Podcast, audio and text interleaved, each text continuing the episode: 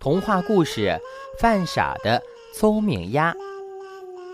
别看小鸭子比比走起路来摇摇晃晃的，一副笨笨的样子，可是它的脑袋呢挺聪明的。有一天，比比看见鸡妈妈在到处找干草，就问他要干什么。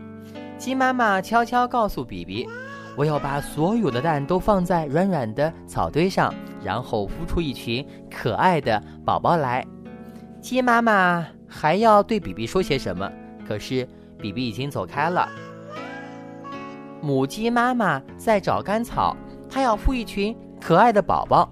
比比摇摇晃晃的，一路走一路唱着。乌鸦听见了，对它说：“呱呱。”比比，你这次犯傻了！你把鸡妈妈孵小鸡的事情嚷嚷的谁都知道，要是有人打坏主意怎么办？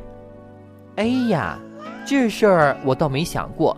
比比捶捶自己的脑袋说：“可是已经晚了。”狐狸早就听到比比的歌声了，他对比比说：“只要你把我带到鸡妈妈家，我袋子里的小鱼小虾就全归你了。”比比高兴地答应了。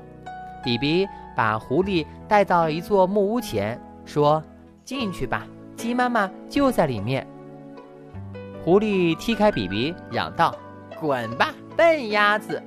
然后狐狸冲进了木屋，咣里咣啷，稀里哗啦，屋子里传来一阵响声。原来这是豪猪警长的家呢。